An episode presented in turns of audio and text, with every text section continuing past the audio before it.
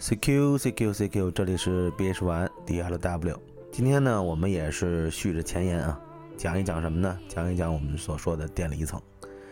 之前我们讲过这个传播，那好，传播呢其实就离不开电离层，这也是我们经常玩短波的有台经常用到的一个概念。那好，电离层到底是什么？今天老袁给大家大概齐的说一下。电离层位于大气层之上。那里啊，其实空气相对来说是稠密的。外层空间之下，就是大气层之上；外层空间之下，电离层到地面的距离啊，最近的距离一般是四十八公里，最远的能够到达四百二十公里。其实呢，就能够感觉到这是一个很大的 buffer，也就是空间，对吧？在这个广大的空间里，氧原子和氮原子受到了太阳紫外线的强烈照射。紫外线的能量非常强大，足以生成带正电的离子和带负电的电子。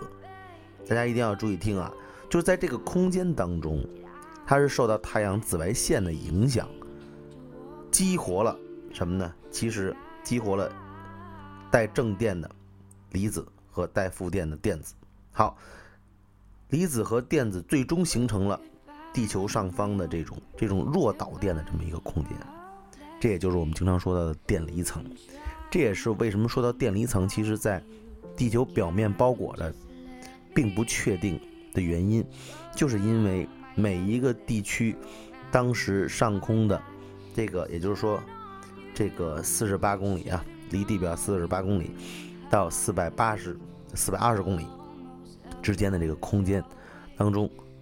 电子也好，还是说这个这个离子也好，它们的这种分布的状态、稠密度等等，会直接影响到这个所谓的这种弱导电空间，它是不是能够传导性传导我们这个无线电波，折射也好，反射也好，是不是能够达到很好的效果？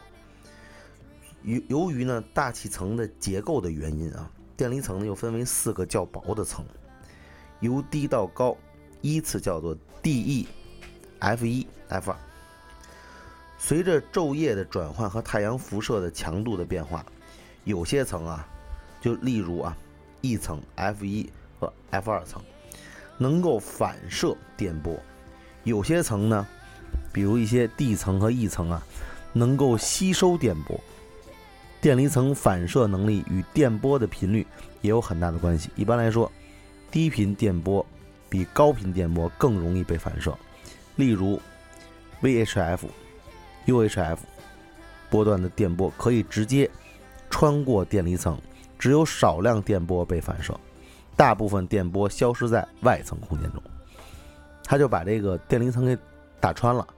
这也就是说，为什么 VHF、UHF 有的时候，它其实是在不会通过电离层去传去传播，而是打穿了。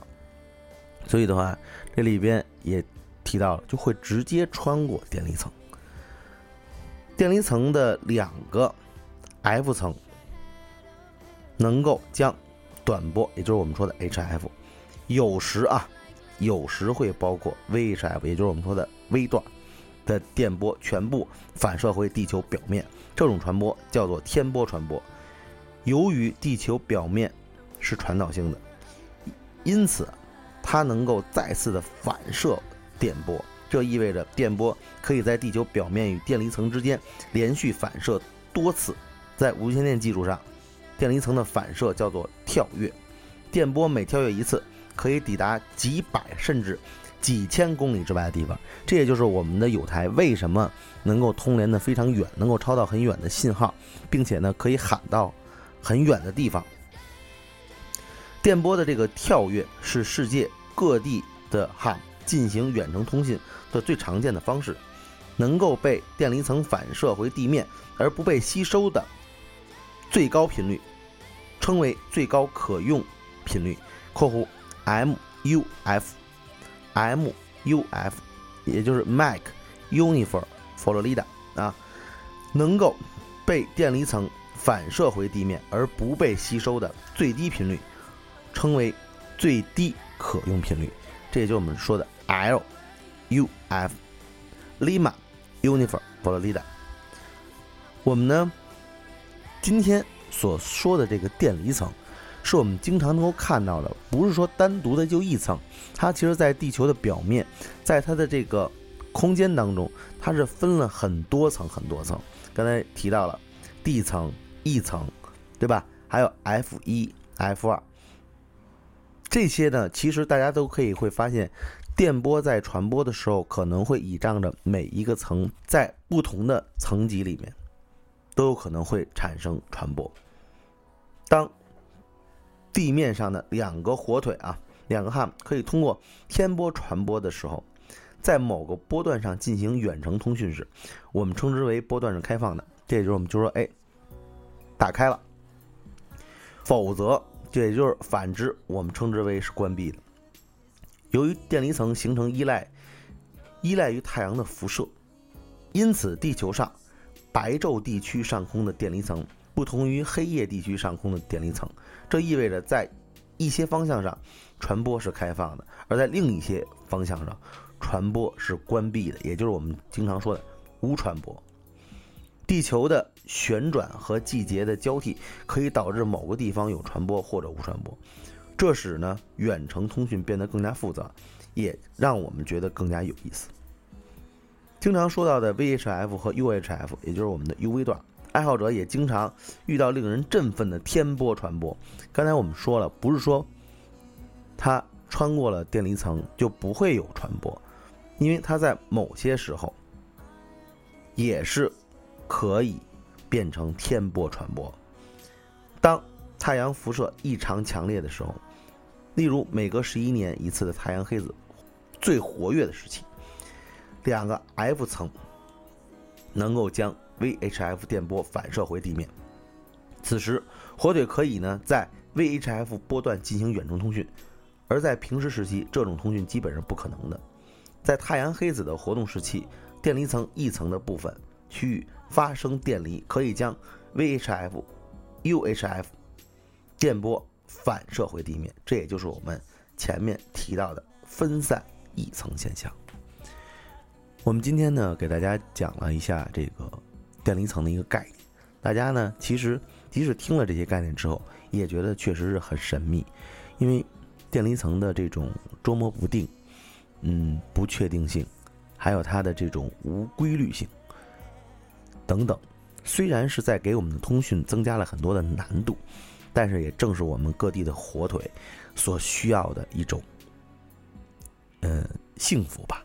因为无线电的乐趣就在于它的不确定性，就在于它的广泛呼叫，就在于它，嗯，超到非常非常远的信号的那种兴奋感。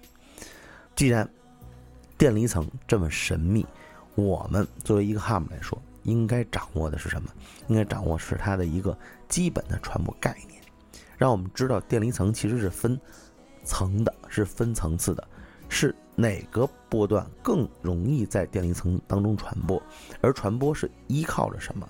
是不停的反射、折射，还是如何的跳跃？这个大家作为一个 ham 来说，应该了解电波在。这个电离层当中传播的这么一个，呃，叫做什么物理的规律？这样的话，对于我们今后使用短波，或者是偶尔使用 UV 段设备，像刚才说的，每隔十一年啊，太阳黑子很活跃的那一年的时候，哎，我们也有可能用 UV 段设备，也可以抄到非常非常远的信号。所以呢，作为一个 ham 来说，我们要充分。了解设备的同时，呃，要想进行远距离通讯，对于本身这个无线电环境的了解是密不可分的。因为只有掌握了更多的这种相关的周边的知识，配合上我们精良的设备，还有我们的经验，我相信各位舞台可以通联的更远，通联的更清楚。好，这里是 B H One D L W Bravo Hotel One。德尔塔利马威士忌，嗯，听完这首歌，我们结束今天的电离层的 training。好，先送给各位七十三。